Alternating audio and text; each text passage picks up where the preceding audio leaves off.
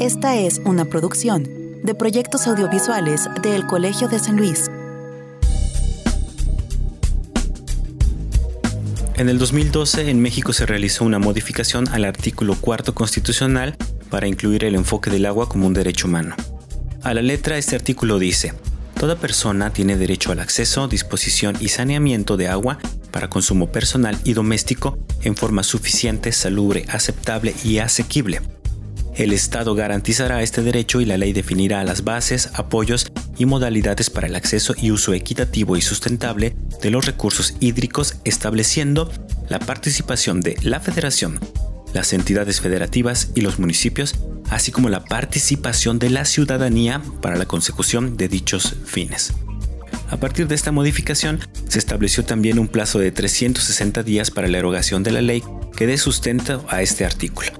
Es decir, esta ley debió estar lista en 2013 y sin embargo eso no ha sucedido.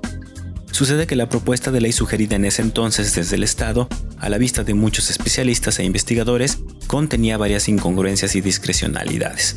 Esta propuesta se vino abajo por un escándalo político, pero a la vez distintas organizaciones han trabajado una propuesta de ley alternativa y de carácter diverso y ciudadano. Hoy esa propuesta ha reunido el número suficiente de firmas para ser tomada en cuenta en el Congreso. Charlaremos hoy con Francisco Peña, investigador del programa de agua y sociedad de El Colsan, para saber por qué el tema del agua sigue estando a debate y cuáles son los intereses particulares y colectivos o pesos y contrapesos que han retrasado la promulgación de la Ley General de Aguas para México. Yo soy Israel Trejo y esto es Entre Voces, el espacio de comunicación de las ciencias sociales y las humanidades de El Colegio de San Luis. Acompáñenos.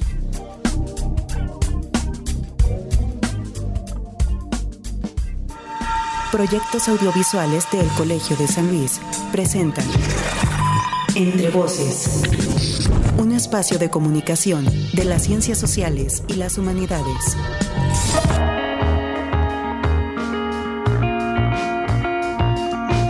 Hola a todos, bienvenidos a Entre Voces, el espacio de comunicación de las ciencias sociales y de las humanidades de El Colegio de San Luis. Yo soy Israel Trejo y los saludo.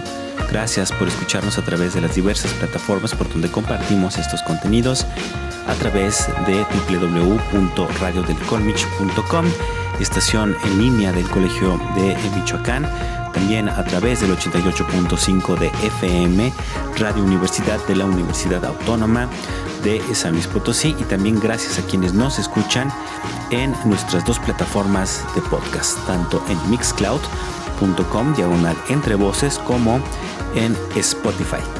Hoy vamos a hablar, como ya lo escuchamos en la introducción, sobre este debate acerca de la Ley General de Aguas que debió haberse promulgado desde hace ya varios años y que bueno, por una, eh, digamos, discusión que se ha dado desde eh, el entorno político, académico y comunitario y que han establecido algunos contrapesos, esta sigue todavía pendiente. Para esto nos acompañará el doctor Francisco Peña de Paz, investigador del programa de agua y sociedad de Colegio de San Luis, del cual les invito a conocer un poquito más en esta sección de semblanza antes de iniciar de lleno con la entrevista de este episodio.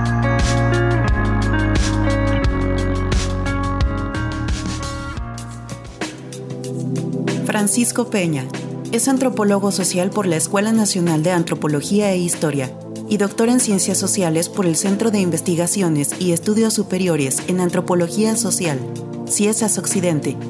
Desde el año 1999 es profesor investigador del Programa de Agua y Sociedad del Colegio de San Luis. Sus temas de estudio son riesgo, construcción territorial, equidad y diversidad cultural, crisis del agua y pueblos indígenas, algunas de sus publicaciones más recientes son Agronegocios y concentración del agua en América Latina, Alimentos, Abundancia, Desarrollo, en Agua y Ecología Política, la sed urbana, la ciudad como construcción hidráulica. Actualmente desarrolla el proyecto de investigación Prácticas locales y comunitarias frente a riesgos hidrometeorológicos y es investigador de la Alianza Internacional Justicia Hídrica pertenece al Sistema Nacional de Investigadores y a la Alianza Agua para Todos.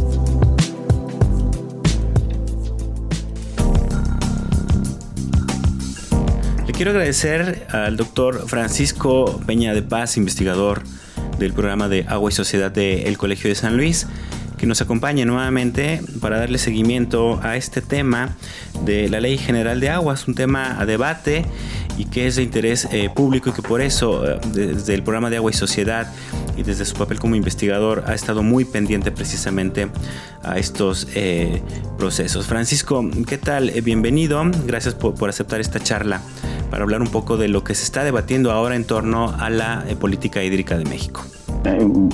Gracias, gracias por la invitación y siempre con gusto de, conversar contigo y con tu auditorio.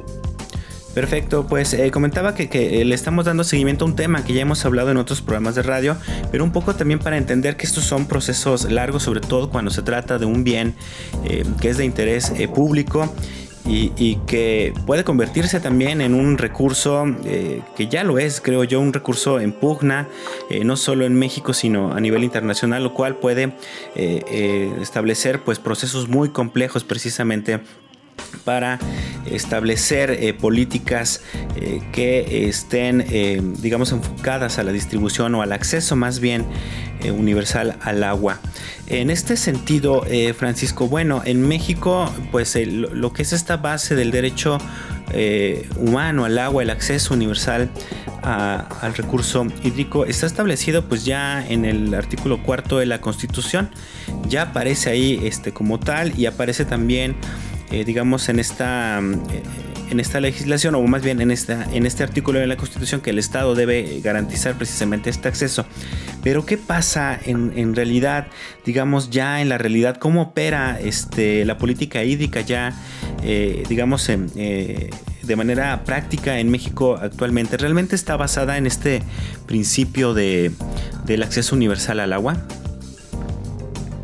Ya, eh, bueno, mira, lo, quizás sería bueno considerar que em, muchas de las formulaciones en la administración internacional eh, de varios campos son definiciones que parecen muy obvias y claras y que realmente pueden estar ocultando en su interior una lucha no resuelta o una intención que no puede em, claramente expresarse porque recibiría la repulsa eh, de la mayoría de la población, ¿no? Y voy a explicar a qué me refiero.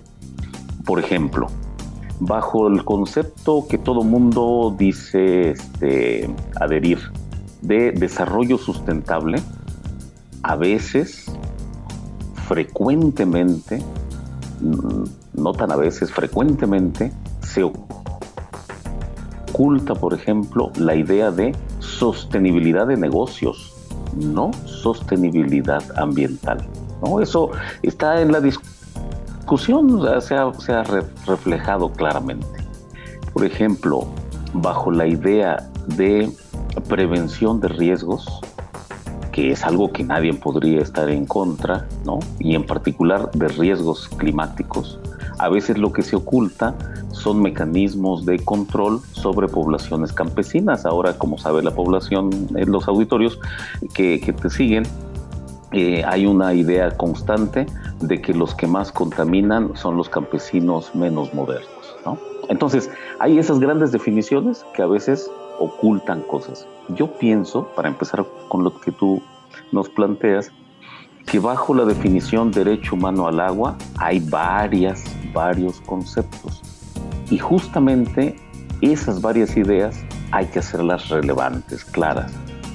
Para algunos, acceso humano, derecho humano al agua significa solamente garantizarles un mínimo por día para que, que beban, hagan su comida y si pueden se hace, ¿no? Y ha habido propuestas desde 50 litros por persona hasta un poquito más. Pero es obvio que el derecho humano al agua debe, debe valorarse así como lo dices, el asunto de derecho universal. Y universal no es solo para todos los humanos, sino para las actividades humanas y no humanas que garantizan el bienestar de los humanos. Ahí hay un debate, ¿sí? En una visión restrictiva, el derecho humano al agua significa que hay que llevar un tubo a tu casa para que te dé 50 litros o un poquito más. Para nosotros, el asunto del derecho humano. Al agua, desde la academia, ese debate ha existido, tiene que ver con el carácter vital del agua. Y por lo tanto, cuando menos debe asegurar ecosistemas sanos, capacidad de producir sus propios alimentos, bienestar saludable de la población, de ahí que se agregue también el tema de saneamiento, y por supuesto el consumo vital básico que todo cuerpo humano requiere pero no se puede reducir ese asunto a ello. De tal manera que este tema va a aparecer ahora en el debate de cada ley en los diferentes países y está sucediendo también para el caso de México. Eh, ¿Qué es lo que ha pasado? Que una vez incorporada la Constitución este derecho humano al agua, han pasado ya varios años, mucho más allá de lo que contemplaba el momento de la adición constitucional como obligatorio para promulgar la ley que regulara ese derecho. Y eso no ha sucedido y estamos pendientes de eso. Y bueno, ha sido precisamente, lo mencionas, un, proceso de varios años porque es mucho lo que está eh, en, juego y ha habido precisamente, eh, en este caso, contrapesos, ¿no? En algún programa platicábamos ya de esta famosa ley Corenfield, que, por ejemplo, me gustaría que nos mencionaras, ahorita que entremos en el segundo bloque, vamos a hacer una primera pausa, pero para charlar un poco cómo se ha ido trazando estas rutas legislativas para esta ley general de agua y cuáles son los contrapesos que han ido surgiendo. En, particular, hablar de una propuesta ciudadana que ahora ha sido ya publicada en la, en la Gaceta Parlamentaria y que ha reunido también un trabajo eh, de muchos años de organizaciones, instituciones académicas, eh, comunidades, etc. Entonces, eh, hablaremos de esto cuando regresemos de este primer corte. Le recuerdo que estamos hablando acerca pues, de la legislación o de la Ley General de Aguas en México, de un largo camino que nos ha llevado todavía a un, lugar incierto, es decir, todavía no se eh, promulga, todavía no sabemos por dónde puede ir, aunque ya hay por ahí varias propuestas. Charlamos con el doctor Francisco Peña de Paz del programa de Agua y Sociedad. No se vayan, están en Entre Voces, el espacio de comunicación de las ciencias sociales y las humanidades del Colegio de San Luis.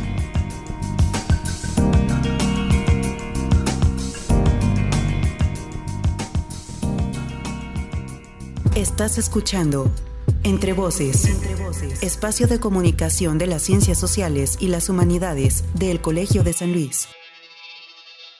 Hoy charlamos con Francisco Peña del programa de Agua y Sociedad del Colegio de San Luis. Contáctanos radio arroba colsan.edu.mx.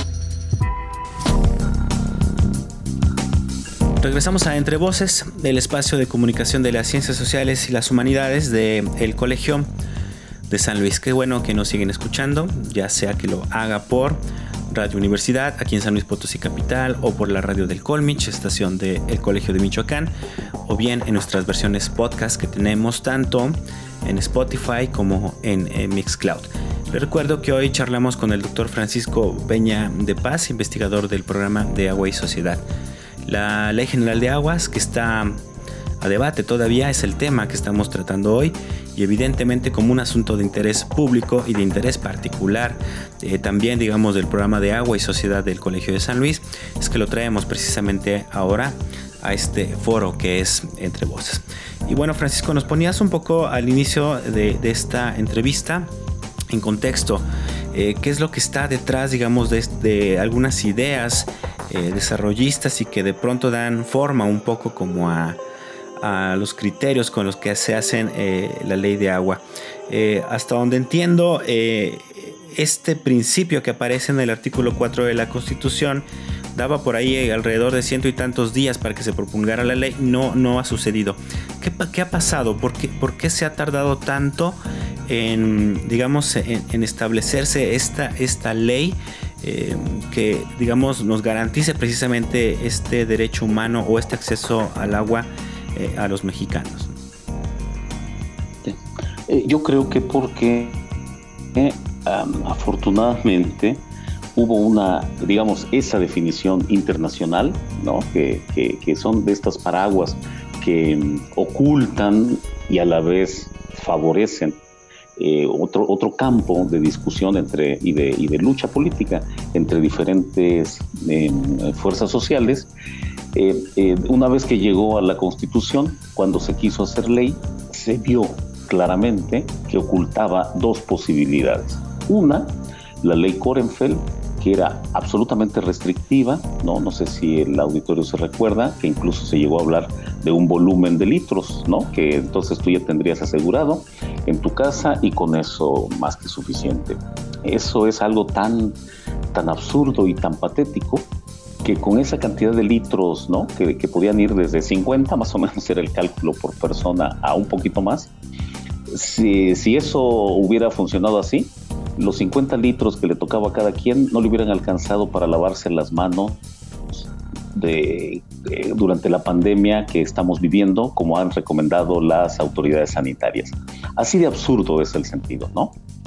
Pero es la mirada restrictiva y de rentabilidad y negocios, en donde lo importante, digamos, el eje, la sustancia de esa propuesta de ley del que era el director general eh, de la Comisión Nacional del Agua durante el gobierno de Peña Nieto, era favorecer el traslado de recursos públicos a las empresas privadas bajo el pretexto de que se tenía que construir rápidamente un sistema de llevar, para llevar un sistema de abasto, para llevar a las ciudades principalmente, eh, esos 50, 60, 80 y a veces se ponían muy, este, muy muy generosos y podía llegar hasta 80 litros.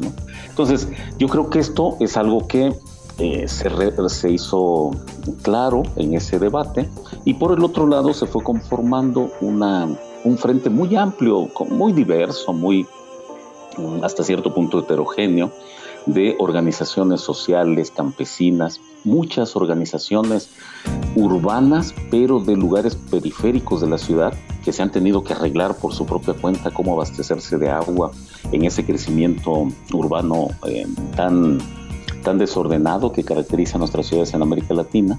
Eh, y académicos, em, eh, gente que ha investigado sobre estos temas, en fin, en esto que a la larga se, se llamará Agua para Todos, que es una, en otros países le llaman una plataforma, ¿no? un frente social. Y ahí creo que el punto principal es qué significa derecho humano al agua. Basta con que le den su cubeta con unos litros de agua para que usted esté resuelto. Bueno, vamos, pero eso es una, eso es una tomada de pelo, porque muchas comunidades eh, campesinas y urbanas de la periferia se garantizan ellos con muchos, muchos esfuerzos esas cubetas para el día, ¿no? Todos lo conocemos o la compran, en fin.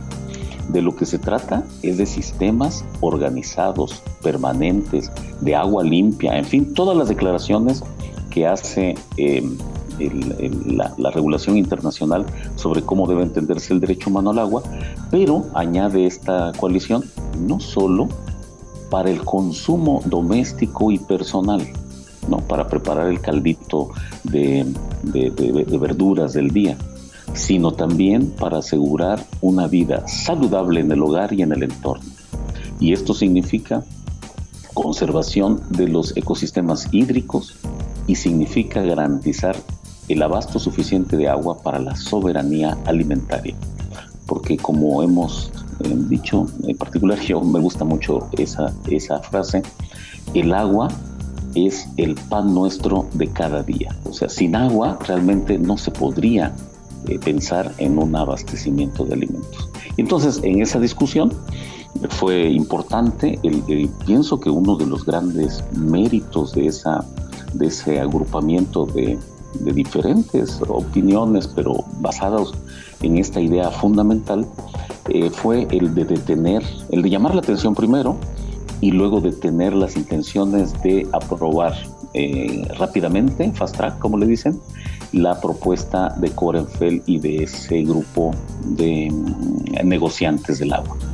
Nos ayudó a ese grupo que pensábamos que era totalmente retrógrada la ley que se pretendía, nos ayudó una condición propia de la fastuosidad de los administradores de ese gobierno, que Korenfeld se trasladaba en el, en el helicóptero este, eh, gubernamental para ir a, la, a los mandados, ¿no? Y mandaba ahí a sus niños y que los recogieran, en fin. Todos recordarán esa eh, eh, situación tan, tan indignante de ver de qué manera se burlan de los, de los ciudadanos mexicanos, sus gobernantes, ¿no? Y bueno, eso hizo que se fuera y eso se detuvo. Pero la discusión, a fin de cuentas, se mantiene en esos dos puntos. Y yo creo que esos son los dos puntos que hacen que haya diferentes propuestas y algunas se restrinjan estrictamente a lo que sería el abastecimiento de agua doméstica y piensan que con eso se resuelve lo que llama eh, la ONU derecho humano al agua y para agua para todos y para otros. ¿eh? Yo creo que incluso la nueva administración, aunque no ha sido muy clara en algunos puntos, eh, eso es cierto, pero bueno, lleva relativamente poco y tiene que, que muchas cosas, pero yo creo que la nueva administración ambiental y del agua también eh, es muy difícil que solo se restrinja al elemento de abastecimiento, ¿no? vuelvo otra vez al asunto de la pandemia. Eh, el abastecimiento de 50 litros no hubiera alcanzado absolutamente para nada. Y las propias autoridades actuales de Conagua informaron, estuvieron al pendiente de que hubiera eh, un abasto suficiente de, de, líquido, porque el tema de salud, por ejemplo, es un tema que no se restringe a los litros que requiero yo para tomar diariamente, sino que obliga a una mirada sanitaria, de bienestar ambiental, mucho más allá incluso que el hogar. Y eso, ese punto creo que debe ser suficientemente eh, valorado en una nueva ley. Claro, creo que, que, detrás de estas propuestas, detrás de esta discusión que planteas o de esta, eh, digamos, eh, sí, como propuesta excluyente de limitar únicamente el acceso al agua cuando se trata del abasto urbano, sostiene detrás también como una idea de que ya hay poca agua, ¿no? Y de que somos muchos y que tal vez con 50 litros sea suficiente pero la realidad es que, eh, eh, vamos, en, México hay una tremenda desigualdad en el acceso al agua, ¿no? O sea, hay mucha agua en muy pocas manos y la gran mayoría tiene muy poco acceso al agua, ¿no, Francisco? Claro. Fíjate que yo, ya, pasando un poquito, digamos, eso, así como, como lo decía eh, en, tu pregunta anterior al responder, hizo que se prolongara, ¿no? El gobierno ya estaba en las últimas, ya no era posible que tuviera un cierto eh, posibilidad de imponer esa ley tan restrictiva que Korenfeld redactó de manera mm, autoritaria como acostumbraban eh, y, se mantuvo la resistencia. Y ahora en el nuevo gobierno, una cosa que creo que es bueno saber, ¿no? Preguntar, yo, yo he preguntado cuando he tenido posibilidades de preguntar, es qué opinión tienen de lo que tú eh, muy atinadamente señalas, el proceso tan inequitativo de distribución del agua. Es decir, tenemos en México el caso de una, una eh, capa aristocrática del agua. Hay aguatenientes, así como en el, cuando llegó la Revolución Mexicana, ahora que se quiere hacer todo con estas analogías de grandes transformaciones, ¿no? Así como la Revolución Mexicana se encontró con los hacendados como grandes terratenientes, la 4T se ha encontrado con grandes aguatenientes eso es una pregunta. Lo que nosotros sabemos en la investigación es que hay una capa dorada de aguatenientes en el país, construida de la misma manera que otros recursos, como ha marcado el propio presidente de la República, mm, utilizando eh, el, el, tráfico de influencias y la corrupción. ¿no? Entonces, eh, tenemos, por ejemplo, un caso dramático que hoy en día debería ser puesto obligadamente como algo prioritario en una nueva ley. Resulta que somos como país muy sensibles, muy frágiles a la pandemia de COVID por el tema de el, síndrome metabólico, ¿no? que incluye el sobrepeso, diabetes, muchas de esas cosas. Bueno, pues el síndrome metabólico está confirmado, comprobadísimo, que se favorece por el alto consumo de bebidas azucaradas. Pues las grandes empresas productoras de bebidas azucaradas en México son parte importantísima de esa capa dorada de agua tenientes. ¿Es posible? Es la pregunta necesaria que la sociedad se tiene que hacer.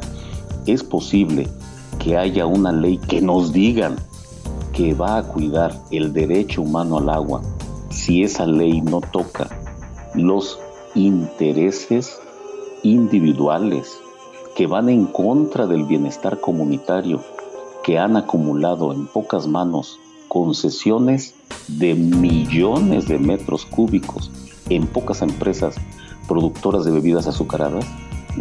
Esa es una pregunta, ¿no? Y claro, nosotros en el gobierno de Peña Nieto podíamos saber la respuesta por anticipado. No hay que olvidar que una de esas bebidas azucaradas era la, promotora de aquella cruzada contra el hambre que hizo la célebre eh, secretaria Rosario Robles, ¿no? Entonces uno tenía una idea de quién estaba detrás de eso. Pero en este gobierno es una cosa que todavía es importante que se aclare, ¿no? Y la otra, aparte de, de aguatenientes, hay huachicoleo de agua. Eso es bien importante saberlo, ¿no? Porque mira, que estamos al pendiente, ¿no? Del huachicoleo de gasolina y era bastante. Hay huachicoleo de agua. Nosotros en la investigación empírica que se desarrolla en el Colegio San Luis, el Colegio San Luis tiene, un, digamos, visionariamente un programa de agua y sociedad desde su fundación. Y hemos ido decenas de lugares, casi cientos de lugares, de, ¿no? de pequeñas comunidades, grandes, productoras, en fin.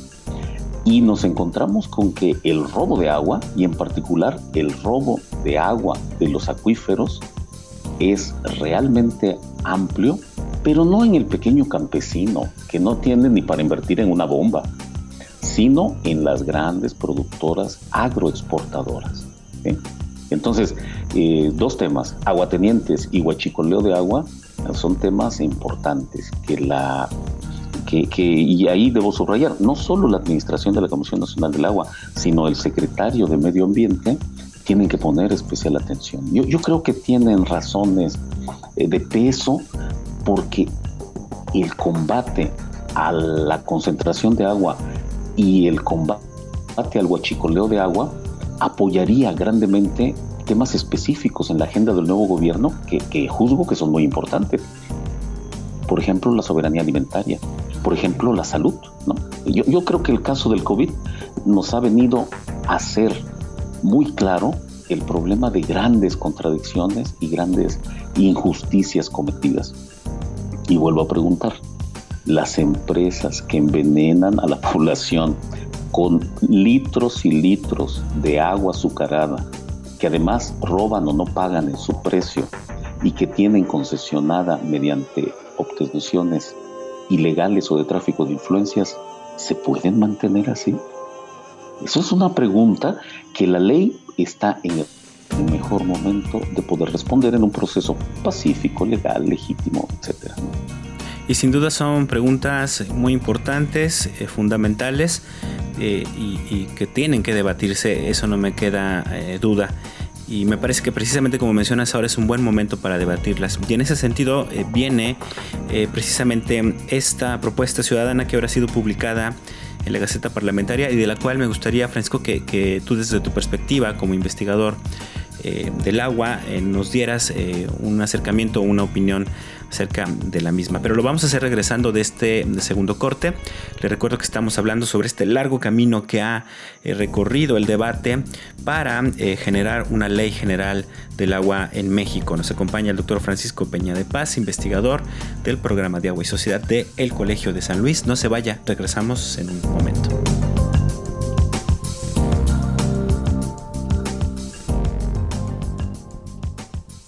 Estás escuchando Entre Voces, espacio de comunicación de las ciencias sociales y las humanidades del Colegio de San Luis. Hoy charlamos con Francisco Peña, del programa de Agua y Sociedad del Colegio de San Luis. Contáctanos radio colsan.edu.mx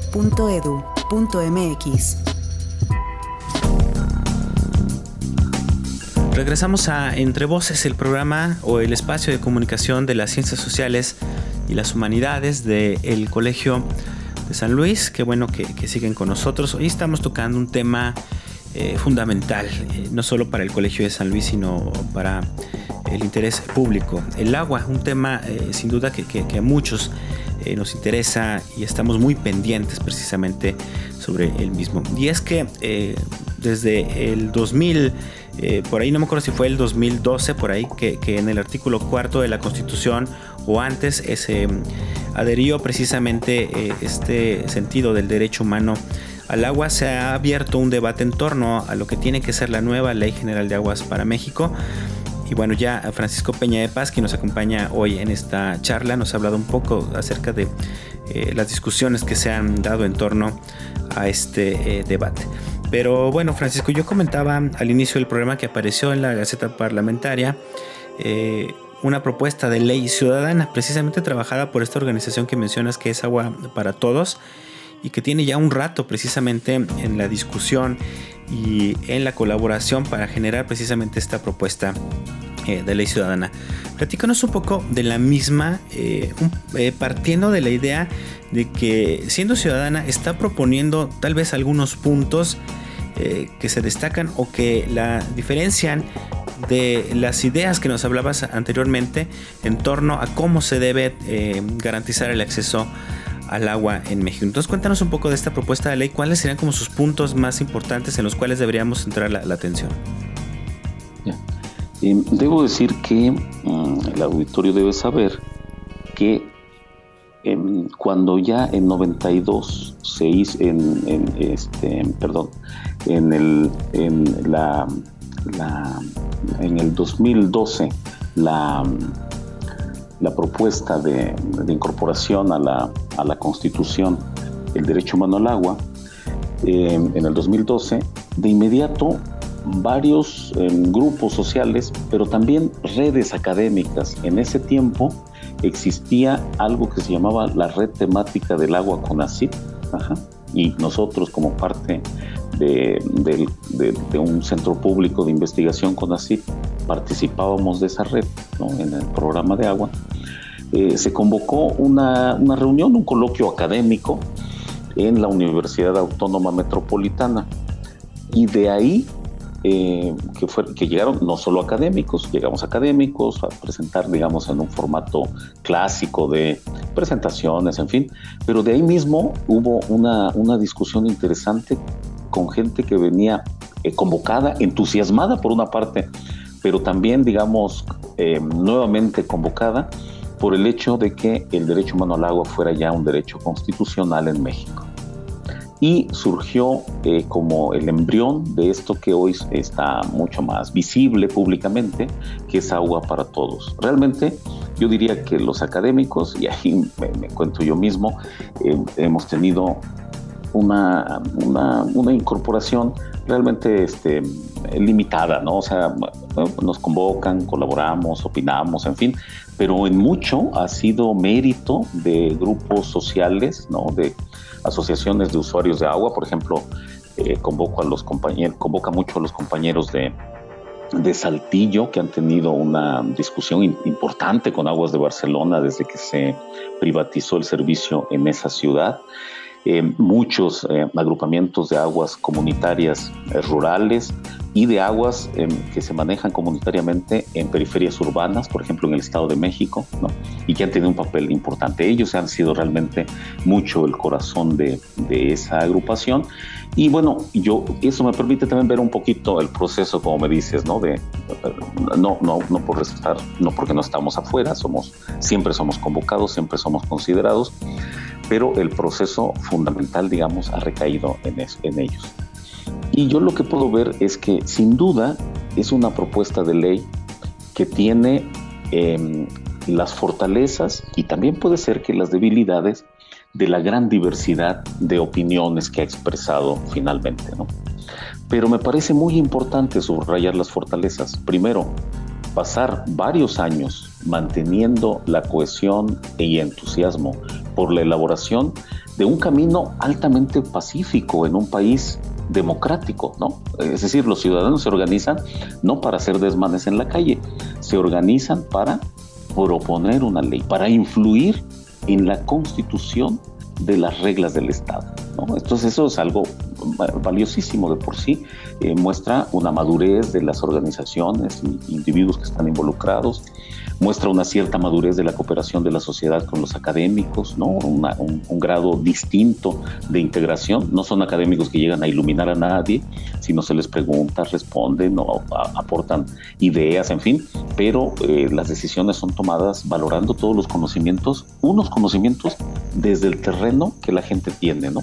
Cuando administra el agua en sus colonias, en fin. Entonces, esos sin duda son grandes valores. Y yo creo que lo que ha terminado siendo es que esta ley tenga dos o tres puntos fundamentales a los que quisiera referirme. ¿no? Uno de ellos creo que es, y lo vuelvo a insistir, y creo que debería ser el, el, punto nodal de cualquier propuesta gubernamental, de este gobierno nuevo, ¿no? que, que entiendo quiere hacer las cosas diferentes. Y bueno, eh, es un, un, campo muy importante el del agua. El punto que, que hace relevante es revisemos cómo está el sistema de concesiones de agua, porque ahí es donde se ha construido la mirada, la parte legal del monopolio del agua.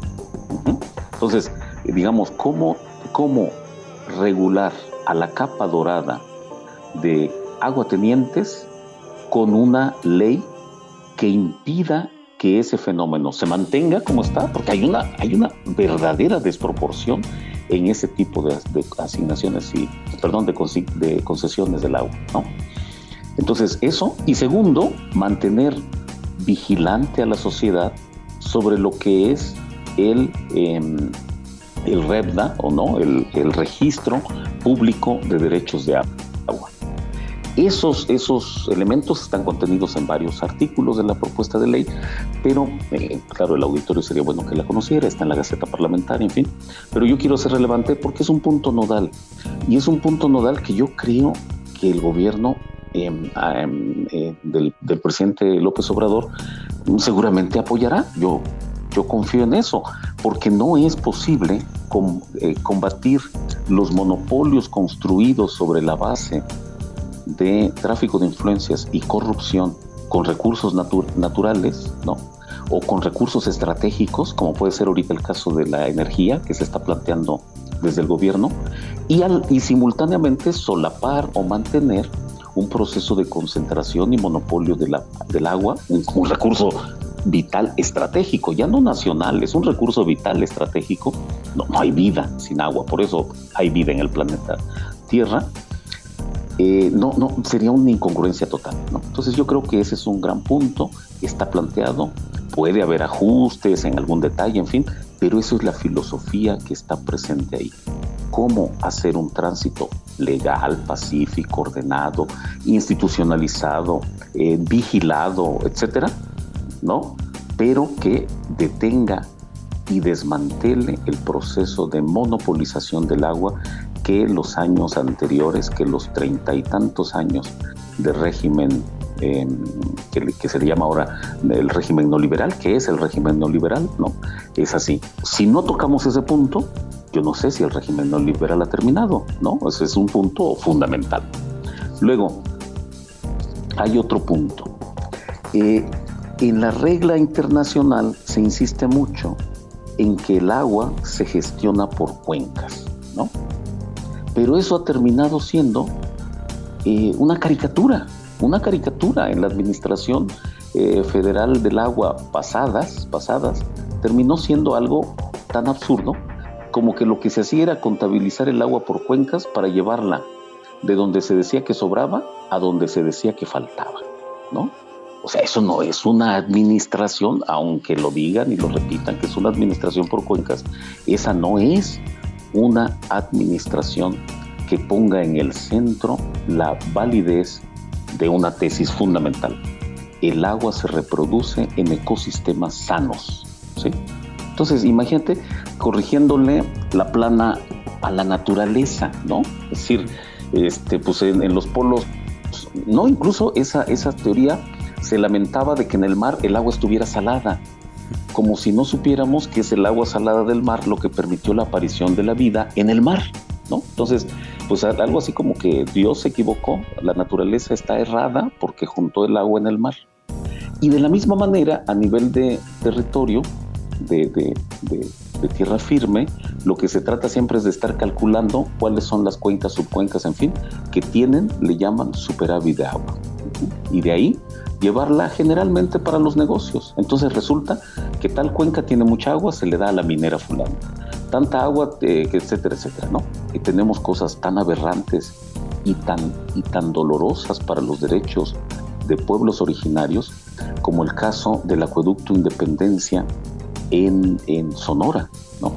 que está llevando la poca agua que ya tenían los eh, indígenas del pueblo yaqui hacia la ciudad de Hermosillo, no para resolver el problema de agua de las colonias eh, humildes de, Hermosillo, sino para grandes negocios inmobiliarios e industriales de la ciudad. Entonces, mm, en ese punto, que se insistía mucho sobre la gestión por cuencas, lo que propone la ley es, digamos, reorientar, fortalecer y mantener una administración que realmente contemple la salud ecosistémica. Y para ello le da un importante papel al, que pueden jugar las organizaciones de base en los territorios donde se produce, por decirlo de alguna manera, ¿no? Se produce, entre comillas, el agua de tal forma que en lugar de estos consejos grandísimos de Cuenca, en donde la principal palabra la llevan los gobernadores, ¿no? Así era antes, eran eventos, digamos, majestuosos, pero insustanciales, la ley plantea eh, organización desde abajo, ¿no? Una organización en donde estén involucrados las asociaciones de regantes, los vecinos, los que utilizan el agua y la manejan y conservan el territorio desde ahí. Y ahí un punto muy importante es el asunto de los territorios indígenas, porque el comportamiento de la administración del agua de los sexenios anteriores fue siempre ver a los territorios indígenas como una especie de piscina o alberca de donde se podía tomar el agua y llevarla sin respetar para nada la vida de los pueblos que habitan ahí.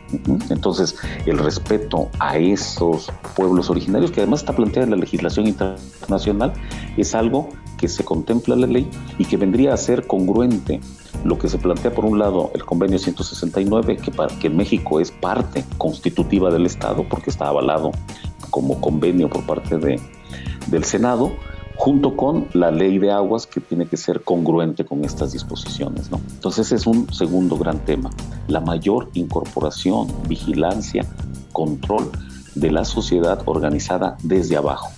Muy bien, Francisco. Ah, voy a tener que interrumpir porque tenemos que hacer ya el, siguiente corte.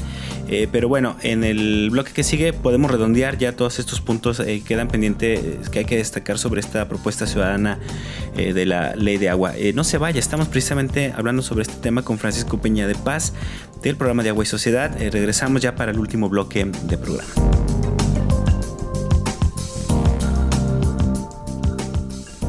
Estás escuchando entre voces. Espacio de comunicación de las ciencias sociales y las humanidades del Colegio de San Luis. Hoy charlamos con Francisco Peña del programa de Agua y Sociedad del Colegio de San Luis. Contáctanos radio colsan.edu.mx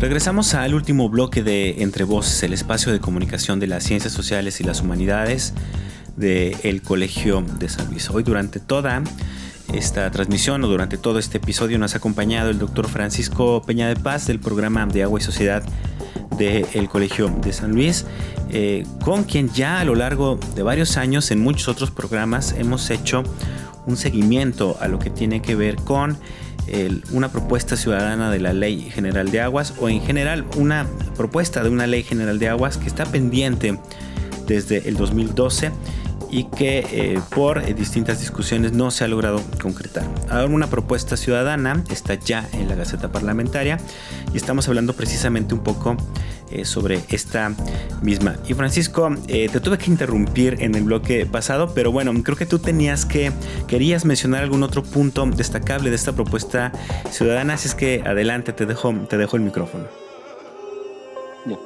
Bueno, es que la verdad es una ley que ha llevado varios, varios tiempos y uno, bueno, la, analiza también y por eso quizás eh, me alarga un poco porque no dejo de llamar la atención sobre casos que no vienen propiamente solo en la ley, ¿no? Sino que son casos incluso de consenso, yo insisto, que para mí me parecen ampliamente... Eh, eh, comprensibles que deberían ser apoyados desde la nueva administración federal, me parecen totalmente sensatos, ¿no? Algunos pueden ser discutidos de otro tipo, pero en estos que estoy mencionando son los que creo que hay suficiente eh, fuerza social y de, y de confluencia incluso con las áreas gubernamentales de medio ambiente y agua como para llevarlas adelante. Me refiero a la tercera, que tiene que ver con esta participación eh, social a la que me refería antes, pero que plantea un punto nodal, el tema de la administración del agua. Desde que el agua se volvió un bien eh, civilizatorio ¿no? Eh, para, para lo que se conoce como el Occidente, cuando se descubre su vínculo fundamental en términos de la salud después de los descubrimientos eh, sobre la microbiología y la, el origen de muchas enfermedades, el COVID no sería lo mismo hoy si no tuviéramos sistemas de drenaje público, ¿no? Agua entubada o potable, etcétera, que son cosas que vienen del, eh, fundamentalmente de fines del siglo XVIII y principios del XIX, y que no han terminado nunca de terminarse de cumplir como promesa civilizatoria, ¿no? De agua y saneamiento. Pero en ese punto ha jugado un papel muy importante el conocimiento, ¿sí? Eh, lo que nosotros eh, podemos encontrar en la ley es una preocupación por, varios vertientes en relación al conocimiento. Uno, que el conocimiento para administrar el agua no se confunda con el nombramiento burocrático de alguien. Hoy en día estamos viendo un proceso distinto en, el agua. Yo, yo tengo, pues yo soy, en ese punto soy optimista. Espero que la Comisión Nacional del Agua retome su papel de organismo altamente capacitado pero hubo un tiempo, ¿no? En que ya los, los directores del agua no era gente que supiera absolutamente nada de agua. Lo que sabía era de administrar ganancias, negocios, pero no para la Comisión Nacional del Agua, sino para sus amigos, sus familiares y sus propios negocios, ¿no? Entonces, eh, yo, el público recordará que un funcionario de una empresa eh, lechera llegó a ser director de, la Comisión Nacional del Agua, ¿no?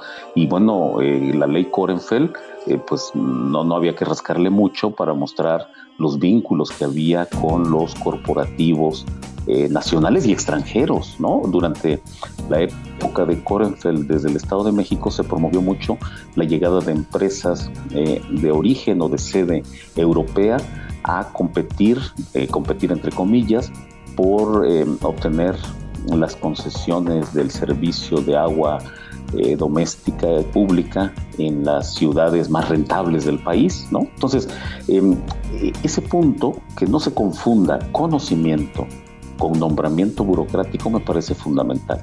Y que opera, a veces se puede entender eso como que opera, yo, yo en particular creo que es un punto discutible, esto como que no hubiera organismos especializados de la administración pública. A mí no, a mí me parece que sí debe haber organismos especializados, pero deben ser organismos especializados técnicamente competentes, ¿no? Y lo que había terminado siendo era una cofradía de administradores de negocios, Así, y eso no puede ser. Entonces, rescatar ese punto es importante. Lo otro, valorar e incorporar y aprovechar los recursos de conocimiento que hay en un sistema público amplio de universidades y centros de investigación. En ese punto también veo confluencia con algunas cosas que particularmente la dirección actual de CONACYT ha subrayado. Me, parecería que es un punto también que la ley puede, puede echarse a andar. Y ahí en la ley hay mucho la intencionalidad, la intención de que eh, se le dé un papel a las universidades para que eh, la validación del conocimiento sea muy importante para la sociedad, le dé confianza, ¿no? Eh, hasta jugamos hoy en día con que si alguna cifra gubernamental nos decían, por ejemplo, Korenfeld, de que no nos preocupáramos porque iba a haber agua los siguientes 50 años, pues lo que uno empezaba a hacer de inmediato era preocuparse, porque sabía que siempre mentían, ¿no? Entonces, la presencia de universidades no son solo grandes eh, reservorios de conocimiento importante, los centros públicos de investigación, eh, los sistemas que se han construido a lo largo de varios años con muchos tropezones, sino también de un conocimiento con mayor legitimidad social. Y finalmente que en esa administración esté incorporada esté incorporado también el conocimiento de terreno que los propios em, em, eh, habitantes de los territorios donde se produce, donde se conduce, donde se usa el agua, tienen. A veces se les ha hecho premeditadamente a un lado, ¿no? En el caso, por ejemplo, de los pueblos indígenas, el tema del manejo de sus bosques y la conservación de, agua es muy importante, es fundamental y ellos tienen que ser considerados. Entonces ese sería un tercer campo que está muy presente en la ley y que me parece los tres, como se ha visto, pueden permitir una, una congruencia, una, una confluencia, diría yo, con eh, varias preocupaciones que, les hemos, que le hemos escuchado, que yo he escuchado del gobierno actual. Desafortunadamente, al parecer, hay como una especie de, de, pues, de descoordinación, porque está esta propuesta que llegó con casi 200 mil firmas de ciudadanos para convertirse en una iniciativa ciudadana que no requiere del patrocinio de alguna fracción parlamentaria. Hay que decir que diputados y senadores de varios partidos han apoyado esa, esa ley, ¿no? aunque tiene pues, su propio curso por esas, esas este, firmas que tiene, pero creo que se ha dificultado un poco la, la conversación con la administración eh, del agua en el país, ¿no? a diferentes niveles. Y, incluso, en particular desde el Congreso, se empezaron a promover unos foros por la, por la Comisión de Recursos Hidráulicos. A nosotros, aquí en el colegio, nos tocó participar en el foro de, porque nos invitaron los organizadores, ¿eh? en el foro de, de, de, aquí de San Luis, que se hizo en el Centro de Convenciones, nos encontramos con un proceso altamente, mm, altamente eh, pues envejecido, ¿no? Como, como con las viejas pautas, en donde llega ahí algún senador, algún diputado, así que quiere hacerse lucir, etcétera, y que se quiere dejar, por ejemplo, en el caso de San Luis Potosí, fuimos testigos de que se quería dejar sin hablar prácticamente a un grupo numeroso de campesinos que venían de la Huasteca y que tenían legítima preocupación por una obra como el Monterrey 6. En el colegio nosotros hemos pedido el caso del Monterrey 6 y era una gran obra de negocios de la familia eh, política del sexenio anterior. Todo eso se quedó perfectamente aclarado en la prensa incluso, no solo en documentos académicos. Entonces, em, yo creo que, que, esas señales mostrarían como que no hay, cuando menos a nivel del Congreso, incluso en fracciones, em, pues típicamente del, partido, como Morena, en fin, puesto que entiendo que esta comisión de, recursos hidráulicos es dirigida por un, por un legislador de Morena, eh, como que no habría la intención de cambiar esos procedimientos tan, tan manidos y tan, pues tan, tan inoperantes y tan inexplicables, si se quiere realmente recuperar una vida democrática auténtica. Y que en el caso del agua es fundamental para asegurar una, una em, eh, administración, una gobernabilidad de los territorios y, de, y, del agua y de los recursos con una participación auténtica de la gente, ¿no? No, no esa lógica. Vimos ahí, yo, yo estuve ahí Vimos ahí em, todavía este asunto del, de que llegan este, algún diputado con, con, sus huestes, ¿no? Para que hagan un poquito del auditorio y cosas así.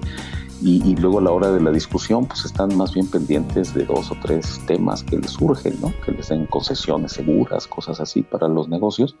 Y no hay realmente una preocupación. Entonces eso a mí en lo particular me inquieta. Entiendo que no todas las cosas pueden cambiar de inmediato, lo entiendo, pero, pero sí confío también, o sea, soy, digamos, optimista a fin de cuentas, en que porque hay cosas de fondo, yo diría que una nueva ley que contemple estos tres puntos a los que me he referido, no puede haber otros que se discutan, en fin, pero estos tres me parecen centrales. ¿Cómo se, se regula y se desmonta el monopolio de los aguatenientes?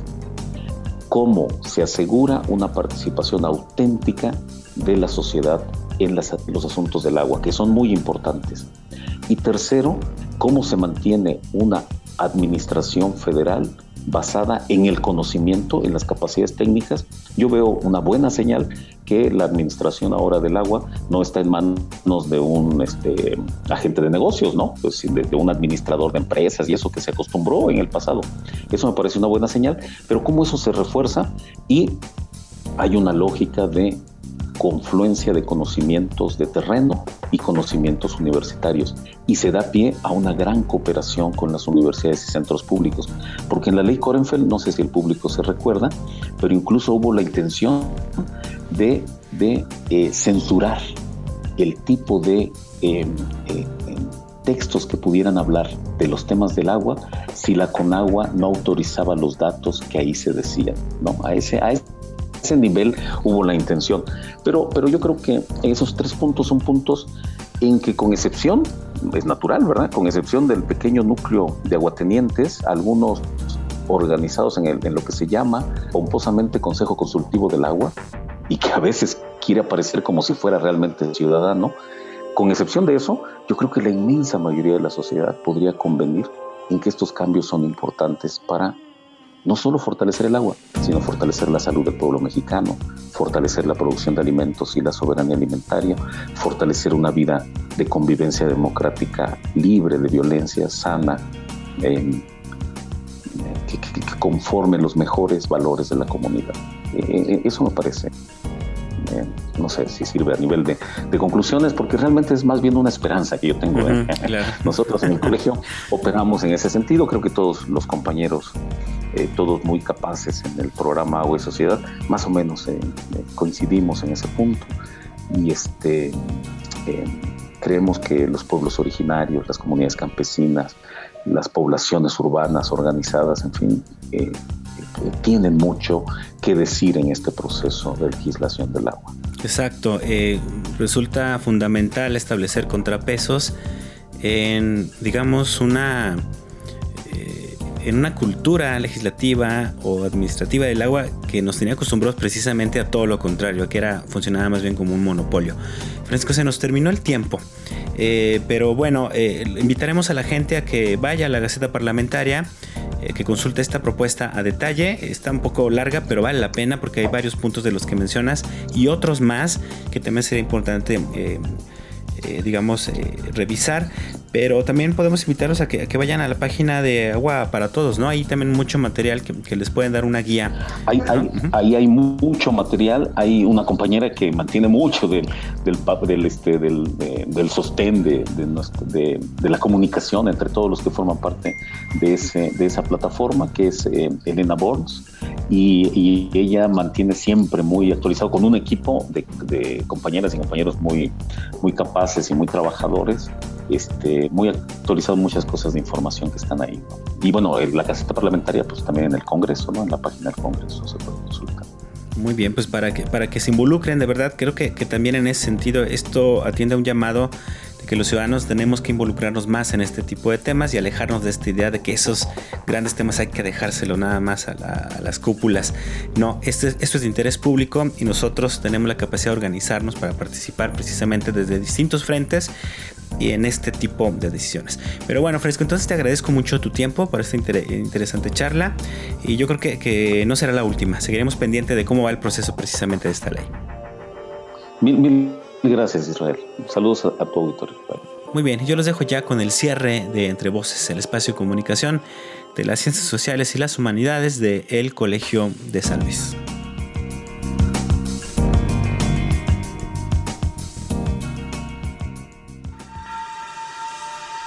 Esto fue Entre Voces, espacio de comunicación de las ciencias sociales y las humanidades.